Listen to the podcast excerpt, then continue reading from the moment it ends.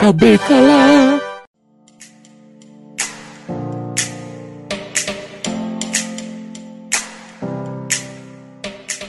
Muito bem-vindos, meus queridos cubolinos e cubolinas, em mais um podcast ao cubo.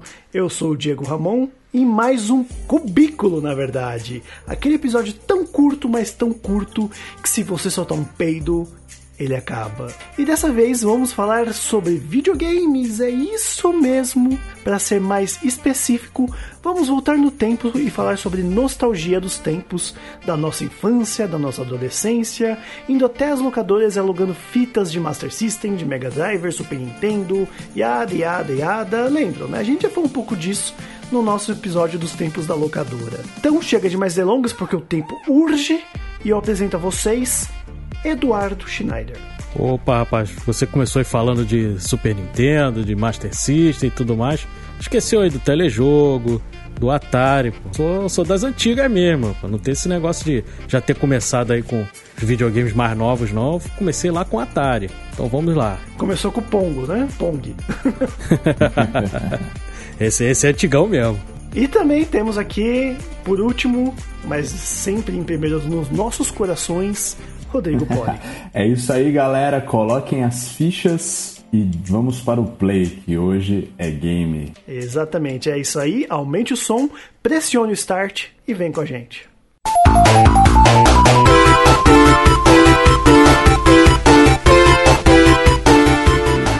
Bom, para começar, eu gostaria de fazer um, uma breve histórico dos videogames, uma coisa bem rápida mesmo, e começar então com o Eduardo, que é o mais velho do grupo, e contar um pouco mais de como foi começar a jogar videogame, com qual console você começou, né? Nosso histórico como jogador, não o histórico em si da história dos videogames, porque isso você vai encontrar de monte na internet. Mas aqui é o histórico nosso como jogadores. E você, Eduardo, como foi o começo? É, eu comecei mesmo com o telejogo, antes do Atari. Um amigo tinha o telejogo, aí encaixava lá na televisão aquele controlezinho fuleiro, que era horrível de jogar. Duro, né? E só tinha aquele, só tinha aquele paredão, era tudo igual. Tinha aqueles pauzinhos, o quadradinho e tal, era tudo igual. Aí depois passou pro Atari, mas entre o telejogo e o Atari ainda teve aquele, aqueles minigames aí, os que a gente na época chamava de mini flipper, entendeu? Que tinha os joguinhos que eram um jogo só. Aí tinha o futebol, tinha o basquete, tinha beisebol e tinha vários joguinhos desses, desses mini flips. Então comecei aí mais ou menos nessa época aí, comecinho dos anos 80, 81, 82 mais ou menos. Certo. Uma coisa que o Rodrigo falou, até tem até na, na, na, na biografia, mini biografia dele no nosso site, que ele é um gamer desde os tempos do Atari. E você, Rodrigo? Como que é isso daí, desde os tempos do Atari? Pô, então, Diego, cara, eu, eu comecei a jogar na época no, com Odyssey. Não sei se. Acho que o Edu deve conhecer esse videogame aí. Sim, o, sim. Não sei se é Odyssey ou Odyssey, enfim. Mas eu lembro que, assim, minha irmã, ela, ela deu esse videogame pra mim, porque ela comprou de uma amiga dela lá, e ela deu... Tinha um monte de fita. Mas eu, eu lembro que era muito parecido com o Atari, que logo depois eu tive um Atari, mas eu, eu, lembro bem dessa época do Odyssey, tinha o, o joguinho do, do, do, Acho que até tinha um dos trapalhões, eu não sei, eu não sei porque que tinha isso na época, mas enfim, tinha de tudo naquele videogame, cara, era bem legal. Eu, eu, eu já ouvi dizer que é o Atari. É, é, tipo uma versão do Atari japonesa, não sei, né? sinceramente eu não sei, mas é bem bacana. A fitinha tinha uma alcinha por cima e o controle era igual de Atari, inclusive. E os jogos? O que, que você mais jogava nessa época? Ah, putz, nessa época tinha aquele, aquele joguinho do, do, do, bonequinho que ficava no cubo de gelo ali pulando assim. E aí quando ele completava, ele tinha que subir antes que o urso pegava ele. Vocês lembram desse jogo aí? Frostbite. É, Frostbite. isso mesmo. Eu amava é. esse jogo, cara. Eu amava Me senti jogo. tão jovem agora. Me senti tão jovem. é. Lembra do Sequest também? Qual que era o... Que o cara ficava nadando, aí o tubarão perseguindo o cara. Putz, o cara... lembro, lembro. Submarino. É, aí já na época do, do Atari tinha o River Raid, né? Que era o aviãozinho Isso. lá, você tinha que pegar o, a gasolininha, senão acabava, ele explodia e tal. Pô, era muito Isso louco. Era clássico. Enduro. Enduro, pô. Enduro é sensacional. O Enduro era muito bom. Você ficava lá, né? Tarde, noite, amanhecia, nevava, acontecia de tudo. Mas um que eu gostava muito do, do Atari era um jogo do Superman, velho. Era um jogo do Superman, era um bonequinho. Caramba, eu lembro disso. Aquele bonequinho era meio vermelho, meio azul, assim, aí ele tinha que ficar salvando. Vocês não faziam nada, vocês ficavam salvando a Lois Lane o jogo inteiro. e pegando os bandidos e colocando na prisão. Acabava nunca. É isso, né? Era isso. Ah, vocês ficam falando de Enduro aí, a nova geração não vai entender o que, que é isso, né? Vocês já sabem, né? Joguinho de corrida. É, mas até você explicar que é um jogo de corrida, né? Por favor. Gente, Enduro é um jogo de corrida que tinha esse nome, infelizmente, mas é só um jogo de corrida, tá, gente? Calma um pouco. Tinha o Decathlon também, que pô, era o estragador de controle. Tu lembra, Rodrigo? Lembro, lembro. Pô, o Decathlon era, pô, eu estraguei vários controles jogando Decathlon, cara. Porque é, ele, você tinha que mover muito rápido o controle. E tinha também o Pitfall. Pô, o Pitfall era sensacional. Pitfall. Pitfall era bom demais. Era assim, um, vamos dizer, um precursor de um jogo de mundo aberto, né? Que você Sim. podia ir para um lado, podia ir para o outro. Exato. Era, é. bem, era bem interessante. Era, bem era um de... jogo bem desenvolvido pra época. De aventura, né? Você tinha que pular no cipó Sim. lá pra não cair nos jacaré, lembra? Era tipo um Indiana Jones, né? Esse era o Pitfall, né? É o Pitfall. Isso, uhum. isso. Que, aliás, o Pitfall até uns tempos atrás, né? Até no PlayStation 1 chegou a ter jogo ainda, né? É. Eles não chegaram a terminar. E era realmente isso. Era o precursor do, do que foi no cinema Indiana Jones, do que é hoje a Lara Croft ou Nathan Drake, né? Sim, verdade. E muito bem, vamos começar então pelo Eduardo novamente. Então diz aí, Edu, indo pros finalmente, que é o cubículo é bem curto, né? Me fa fala aí, né, qual que é o primeiro jogo que você escolheu? Acho que você vai começar pelo mais antigo, né? Sim, vou começar pelo mais antigo. E é um jogo assim que a primeira vez que eu joguei, eu aluguei, né? A gente falou no começo aí dessa época de locadora. Foi um jogo que eu não tinha, eu aluguei. E eu fiquei apaixonado porque a jogabilidade dele é muito revolucionária, o gráfico é muito acima. É um jogo aí do Nintendinho, jogo de 88, Ninja Gaiden. Nossa, vocês lembram? Clássico demais. Outra franquia que tá até hoje viva. Isso, é um jogo que, pô, o gráfico dele era muito bom pra época. A movimentação do personagem lá do Ryu Hayabusa era o personagem principal, o jogo da Tecmo. Pô, era sensacional, cara. E depois tiveram várias sequências. Pelo menos acho que no Nintendinho foi até o 3, pelo que eu me lembro. E era um jogo, assim, sensacional, cara, pra época. O gráfico absurdo e jogabilidade perfeita. É um jogo, assim, que eu tenho uma lembrança muito gostosa. E você, Rodrigo? Vai começar pelo antigo também? Cara, é assim, eu tive muitos jogos assim que, que me marcaram. Mas eu acho que eu vou ali direto pro, pro Super Nintendo, que uma coisa que me marcou muito foi eram os jogos de luta do Street Fighter, cara. Quando eu, eu ia alugar essa fita do Street Fighter, pô, eu passava muito tempo jogando ele, eu gostava demais de jogar esse jogo, cara.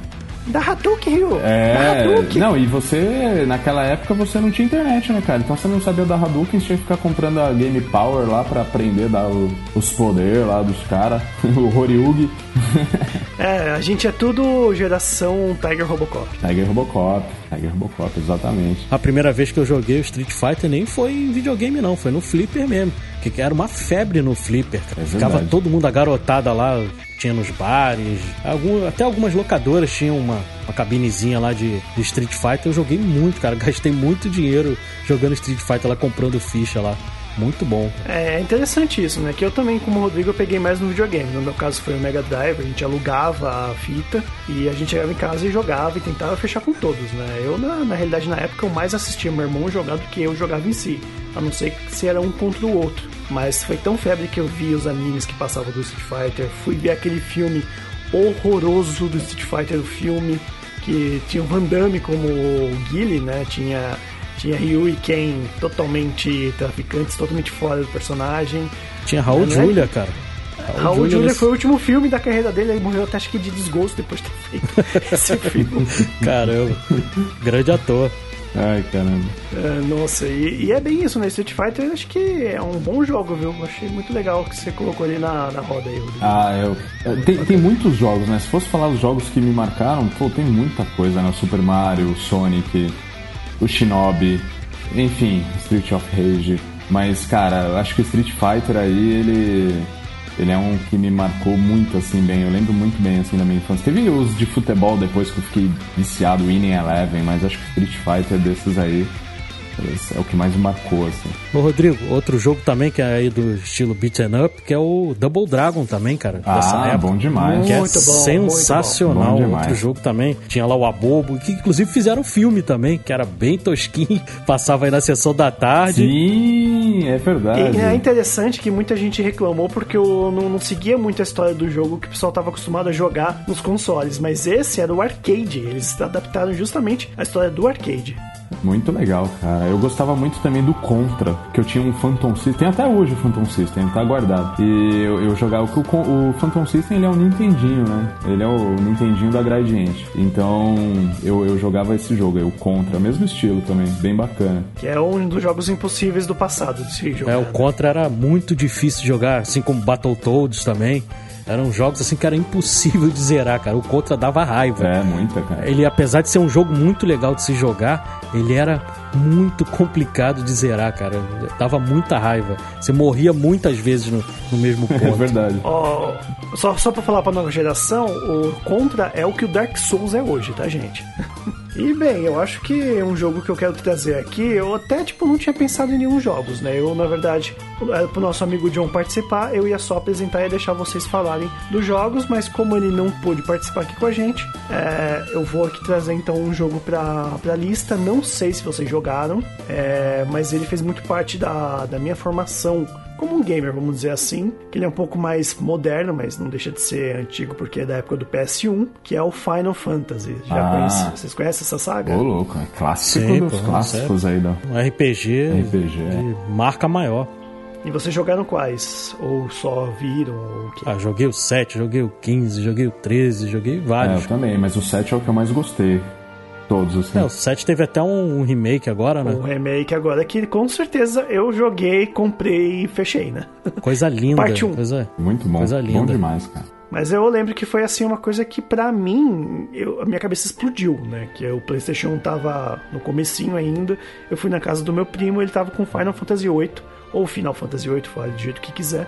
E cara, quando começou a CG, eu caí da cadeira, que eu nunca pensei que aquilo poderia ter num videogame, uma CG daquela que parece até um filme de animação, né? Que o Final Fantasy, a partir do, do 7, né, trouxe isso, né? Então acho que marcou muito por conta dessa grandiosidade que eu percebi que os videogames podiam ter na época e hoje, né?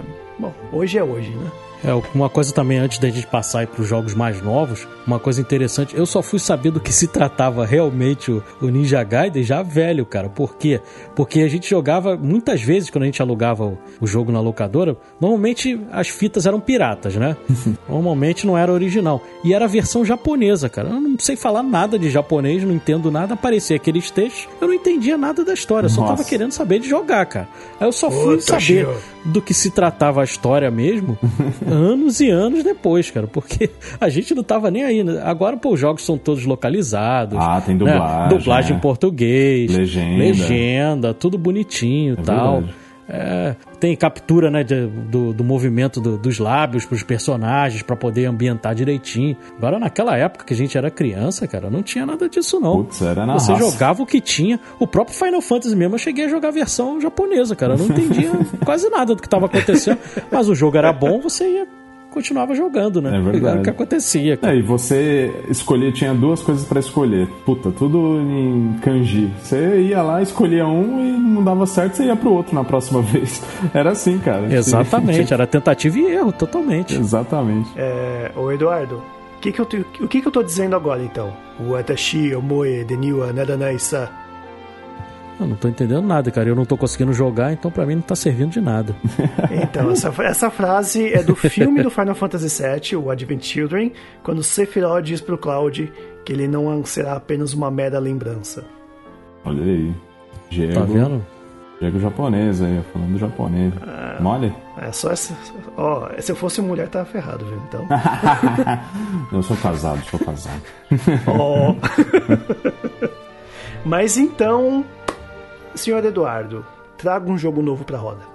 É, como eu já trouxe aí o nosso famoso Ninja Gaiden, eu vou manter aí a mesma pegada e vou falar sobre um jogo que eu joguei recentemente, que eu fiquei imerso naquele ambiente ali. Fiquei jogando um tempão, joguei horas e horas, devo ter batido aí pelo menos umas 60 horas jogando esse jogo, que é o Ghost of Tsushima, cara. É o jogo mais lindo que eu já joguei. Ele é muito bonito, cara. O design de, de produção ali do jogo é, é belíssimo, cara. A fotografia dele. É um jogo, parece que é jogo pra, feito pra Instagram, cara. você tirar foto ali e ficar postando porque ele é muito bonito. E é um jogo que se trata aí da invasão mongol da ilha de Tsushima e que só resta um, só no final só resta um samurai, que é o Jin Sakai, ele vai tentar vingar ali a ilha e livrar do comando do, dos mongóis. E eu acredito até que vai ter uma parte 2, por quê? Porque como é levemente baseado em fatos reais, existiu uma segunda invasão mongol ao Japão. Então provavelmente eles vão retratar isso num game novo. Ainda mais que o game fez muito, muito sucesso, vendeu aí milhões de cópias. É um jogo que eu acredito que eles vão manter essa, essa franquia aí e lançar mais um. O jogo da Sucker Punch, que pô, é um estúdio aí bem legal aí, tem alguns jogos bem bem interessantes e acredito que vai ter uma segunda parte aí. Eu fiquei apaixonado por esse jogo, cara. Eu recomendo aí para todo mundo. Quem não jogou, vale muito, muito a pena. Tomara, viu? Tomara que tenha uma, uma segunda parte aí, cara. Tô louco para jogar esse jogo. E vale ressaltar, ô Rodrigo, vale ressaltar que o seu Eduardo ganhou esse jogo de Dia dos Pais, né? Sim, sim, eu ganhei esse jogo de Dia dos Pais. Maravilha, presentão, um presentão, hein? cara. presentão. Fiquei mais de um mês jogando esse jogo. Até eu gosto de fazer tudo. Quando eu tô jogando esse tipo de jogo de mundo aberto, eu, eu limpo o mapa inteirinho. Então... Fora que é um jogo totalmente cinematográfico para um amante de cinema, né? Sim, sim, cara. É... do Kurosawa. Sim, inclusive, foi até bom você falar sobre isso, Diego. Inclusive, tem uma versão Kurosawa dentro do próprio jogo. Você pode jogar com câmera Kurosawa. Aí o jogo é todo em preto e branco, entendeu? filmado aí do jeito Kurosawa. E, pô, aí fica maravilhoso. Então é um jogo que vale até você a pena rejogar, jogar com essa câmera aí Kurosawa e ele fica tão bom quanto, quanto o original. E também ressaltar que tem um vídeo do PH Santos, né, que ele tá fazendo uma série de vídeos reagindo a jogos de videogame, tentando né, ver pela parte cinematográfica, que também fica a indicação que ele fez sobre o Ghost of Tsushima, né? Sim, muito bem lembrado. Os vídeos do PH, não só do, do Ghost of Tsushima, mas ele já fez do The Last of Us Parte 2, já fez do Uncharted 4, ele tem feito aí, tem dado bastante visualização, então ele tem mantido aí esse, esse quadro lá no canal dele do YouTube e é muito legal para quem gosta de videogame e quem gosta de cinema. Aí você une o útil ao agradável. E tu, Rodrigo, qual o jogo novo que você trouxe pra gente? Cara, eu trouxe um Charter 4. É a mesma, mesma pegada aí do. Maldito! Maldito! mesmo... Eu tava pensando nele. É mesmo? Putz, foi mal, cara. Mas é, pra mim, é assim, mesma pegada do, do Edu, assim, cara. Eu, quando eu joguei esse jogo, cara, é um. Sabe a sensação de você estar tá participando de um filme, você criando um filme é, no, no momento ali? Porque é um jogo cinematográfico, assim, cara o, o roteiro, o, os gráficos, o, aqui, o visual daquele jogo é, é, lindo, né, cara? Pra quem já jogou sabe do que eu tô falando, né? E é como o Edu falou mesmo, cara, dá vontade de você ficar batendo foto. Às vezes eu, eu dava um tempo da missão e ficava ali, só visualizando e batendo tipo uma foto, assim. Era incrível, cara. É, é um visual maravilhoso. E uma jogabilidade também muito boa também, né? Então, assim, é, é ótimo, cara. Esse é o jogo que eu trago pra, pra roda aí, um Charter 4. É, o Uncharted 4 é até curioso você citar ele, eu ia falar justamente dele, porque foi o primeiro jogo que eu joguei assim que eu comprei o PlayStation 4. Quando eu comprei o PlayStation 4 foi o jogo que veio, foi o primeiro jogo que eu joguei. Eu não tinha jogado a trilogia anterior, então eu comecei pelo 4 e depois eu fui rejogar a trilogia, que para mim foi uma experiência assim que foi inigualável para mim. Né? E ele é, a Naughty Dog ele é, é jogo faz jogo cinematográfico. Você não vai ter tipo um gameplay livre, essas coisas. Você vai seguir uma história, tem um corredor, querendo ou não. Algumas partes que até pode parecer aberto, mas faz parte também do, do gameplay, ainda mais depois que eles terem lançado né, o The Last of Us. Né? O The Last of Us mudou bastante a cara da empresa, tanto que o Uncharted 4 seguiu essa onda, né? É verdade. Naughty Dog, eles até lançaram, depois do Uncharted 4, lançaram um jogo que eles chamam de Standalone, né? Que é o, o Uncharted The Lost Legacy que ele, ele muda um pouquinho essa jogabilidade. Você estava falando que você segue um, normalmente um caminho. Nesse Lost Legacy, ele podemos dizer assim que é um jogo de mundo semi-aberto, porque tem umas partes livres lá que você consegue trafegar mais e outras que tem um roteirinho ali que você tem que seguir e não tem como modificar. Então é um jogo que eles experimentaram bastante. É um jogo que vale muito a pena jogar, cara. Apesar dele ser um jogo um pouco menor, o Lost Legacy é muito bom também. Você joga com as personagens femininas, você não joga com Nathan Drake. Você joga com a, com a Nadine, com a, com a outra personagem lá que agora eu não tô recordando a Chloe nome. Fraser. Isso. E é um jogo maravilhoso, cara, que vale também muito a pena jogar.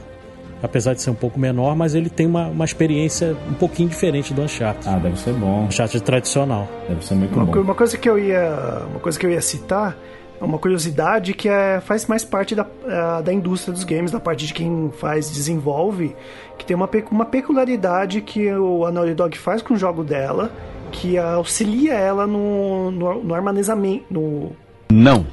No ar. Armazenamento. No arma. Errou! Isso, isso daí. Eu, eu, eu, pronto, o André já me zoou bastante agora. É, então, uh, o que acontece? O jogo ele te empurra pra frente. Se vocês pararem para reparar no jogo, você tá passando uma parte e de repente começa a cair um monte de pedra de uma casa e tampa o seu caminho na volta. Eles fazem isso justamente para você não voltar, porque aquele caminho foi apagado para dar mais espaço para as partes seguintes do jogo. Então o jogo ele todo momento ele fica te empurrando para frente. Não sei se vocês chegaram a ler sobre isso, mas é só uma curiosidade que eu quis trazer. Olha só, não conhecia não, sabia dessa. Você pode reparar, podem reparar. Eles estão até experimentando coisas novas no, no, próprio The Last of Us Parte 2. Você repara que ele tem uma área muito maior para você explorar do que no The Last of Us sim, Parte 1. Sim. Entendeu? O Uncharted 4 consegue... já tinha também.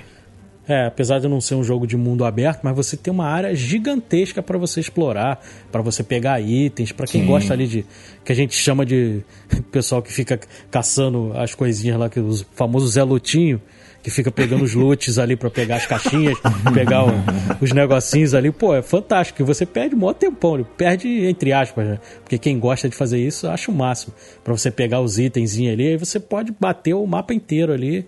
E tem bastante coisa para explorar. Eu gosto muito disso, cara. Por isso que eu sou fã de jogo de mundo aberto. Eu vou trazer agora um jogo. Bom, eu já devo ter falado dele para vocês dois, que é um jogo que eu costumo encher muito o saco das pessoas porque foi um jogo que mudou a minha vida. Né? Para mim é aquela coisa, assim como filmes, assim como séries e livros, jogos também podem mudar a vida das pessoas, ainda mais quando aborda temas que são extremamente atuais, né? Que é o caso do jogo indie da Match Games, que é o Celeste. Já jogaram Celeste? Não, eu nunca joguei. Já joguei. Joguei muito bom mesmo. Maravilhoso.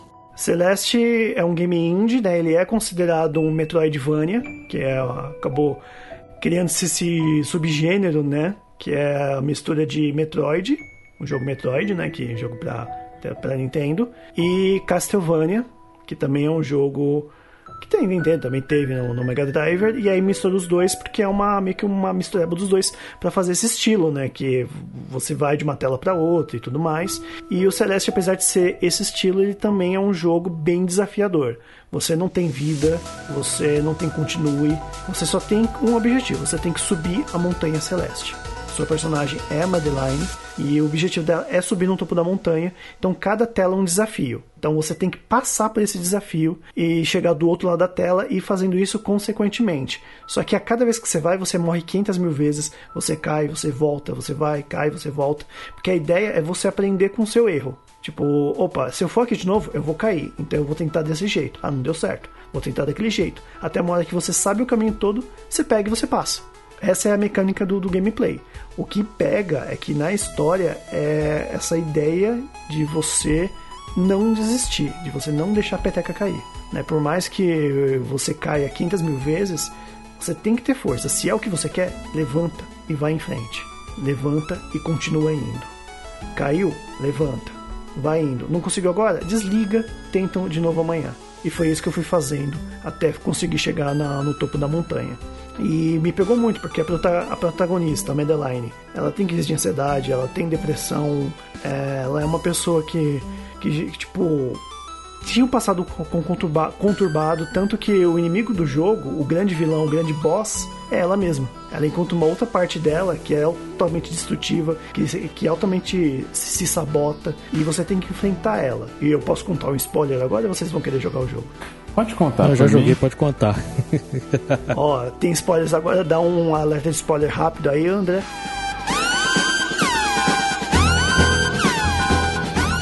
O maior spoiler do jogo é que para você conseguir derrotar a outra parte de você mesma, que é como chamada a personagem, você tem que perdoar ela. Tem que perdoar, e só quando você perdoa que você se reencontra com você mesmo. E aí, com isso, dá uma força extra pra Madeline. E aí, ela tem um poder a mais no jogo que faz que ajuda ela a chegar no topo da montanha. Bacana.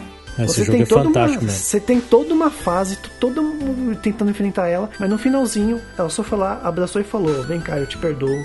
E aí, tipo, você derrotou, entre aspas, né? Que é aquela coisa que muita gente fala, tanto em psicologia, tanto é, em ajuda e tudo mais, que você se perdoa. Você perdoar os seus erros do passado, você se perdoar. Ainda mais para mim, que eu tô encaminhando esses lados do, do, do budismo, né? Fala muito isso de você é, perdoar o seu passado e continuar sempre seguindo em frente. Então, acabou um pouco aí meio deprê, mas eu acho que eu tinha que ter esse espaço para falar desse jogo, porque é o jeito de eu mostrar quanto que esse jogo é, me ajudou. E é um jogo novo, um jogo recente. E uma curiosidade, né? É um jogo indie, é um indie game, mas é um indie game que participou do, do, do, do VGX, né? Ganhou como melhor jogo de impacto, ganhou como melhor game indie e esteve é, na, na categoria de melhor jogo do ano. O que quebra muito o paradigma, porque um jogo indie chegar até lá é porque o jogo é bom mesmo. Não ganhou, perdeu. Eu não lembro quem ganhou na época.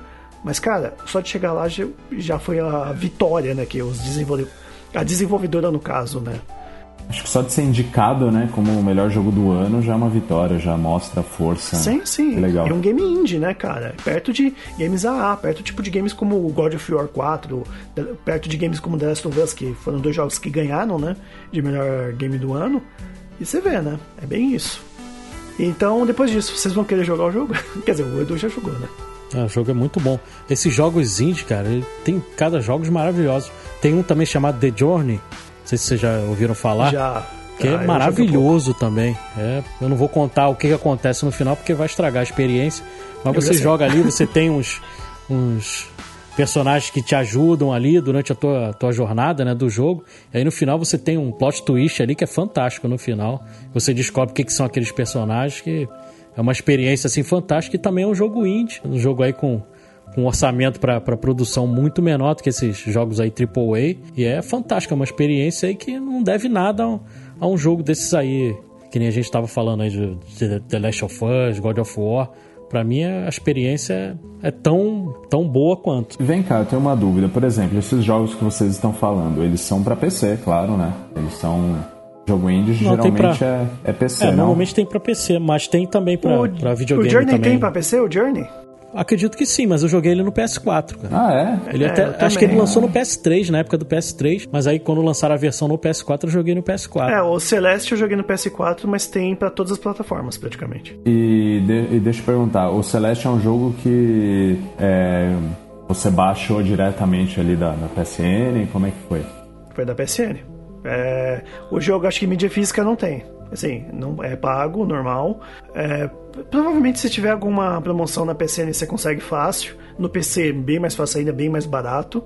E tem na Steam, tem, acho que não tem na Epic, mas na Steam tem, que é onde baixa pelo PC. Mas tem pra Switch, eu acho que tem pra PS Vita, não tô me lembrado agora. Mas tem pra PS4 e também Xbox, né? E tá sempre disponível para qualquer um jogar, é um jogo muito bom. Aliás, fica aí um convite da gente falar só sobre game indies num próximo episódio também. Bacana, com certeza. É, o The Journey ele tem mídia física. Eu lembro que ele tem mídia. Eu joguei baixando da PSN, mas ele tem mídia física, eu lembro que tem. Então é isso. Alguém quer dar as considerações finais aí pra finalizar? Ah, acho que da minha parte é isso. É, eu acho que assim, é, é um, cubículo, um cubículo, é um episódio até curto. Se a gente for falar toda a nossa experiência de games, né? Tudo que a gente jogou, pô, e tudo que a gente tem vontade de jogar, mas eu, eu, eu acho que é isso, que senão a gente vai ficar aqui não vai ser mais cubículo, sabe assim? É, já passamos bastante, né? Eu abri uma exceção aí, passamos de 20 minutos. Acredito que vai ficar um pouco, pouco mais de 25, né? Mas tudo bem, valeu a pena, porque esse foi realmente um episódio que tava demorando pra gente falar, né? Como a gente tem essa vertente de cultura pop, né? Filmes, séries, cultura pop que já engloba games e outras coisas. Tá aí, né? Mais um episódio e que venham mais outros também, né? Pra gente falar e chamar outros, persona outros personagens, outros participantes, como o John, também pra dar a cara tapa dele. Então, essas são as minhas considerações. Tudo ok? Tudo beleza. Só lembrando que a gente tá, a gente tá aí nas redes sociais. Como encontrar a gente, ô Rodrigo? Bom, Diego, ah, para encontrar a gente é muito fácil. É tudo arroba podcast ao cubo. A gente vai estar no Twitter, no Instagram, no Facebook, no TikTok e inclusive tem também o nosso grupo do Telegram, não é isso mesmo? Sim, tem o grupo do Telegram. Agora eu queria voltar aí no assunto TikTok, porque agora ele foi alimentado aí nas últimas semanas. Vocês não podem perder de ver o Diego lá fazendo o golpe da garça. que é uma coisa assim. É. a elasticidade do, do rapaz é uma coisa assim fantástica. Ele consegue levantar meia, anos. meia gilete deitada no, Muitos de impulsão anos de pra chegar nesse, nessa impulsão. Nessa técnica. É isso aí. Não é qualquer um que consegue fazer aquilo, não. Uhum. Muitos anos na Praia Grande ali. Porra. Então é isso, gente. Então é isso. Eu vou ficando por aqui. Eu vou pegar aqui as minhas 100 argolas, minhas 100 anéis e entrar no bônus stage. Uh! Valeu, pessoal. É isso aí, galera. Valeu.